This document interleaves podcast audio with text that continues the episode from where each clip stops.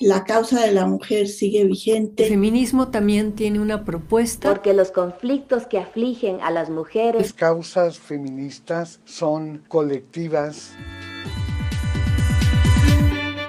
Voces del feminismo.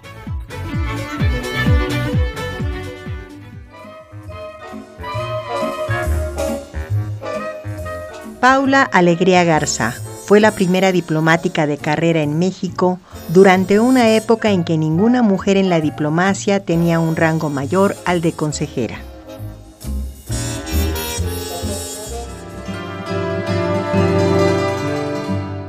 Paula Alegría nació en 1912.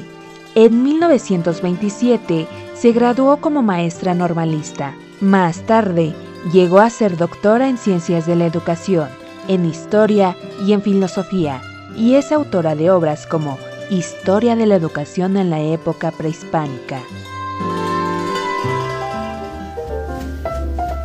Como jefa de acción femenil, en el partido dominante luchó por el derecho al sufragio femenino.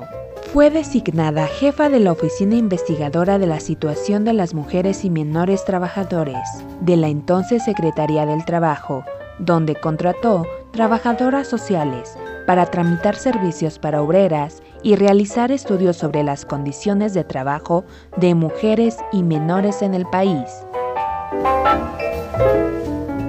Fue la primera mujer nombrada como embajadora extraordinaria y plenipotenciaria de México en Dinamarca y la segunda que nos representó en la UNESCO y en congresos internacionales de educación.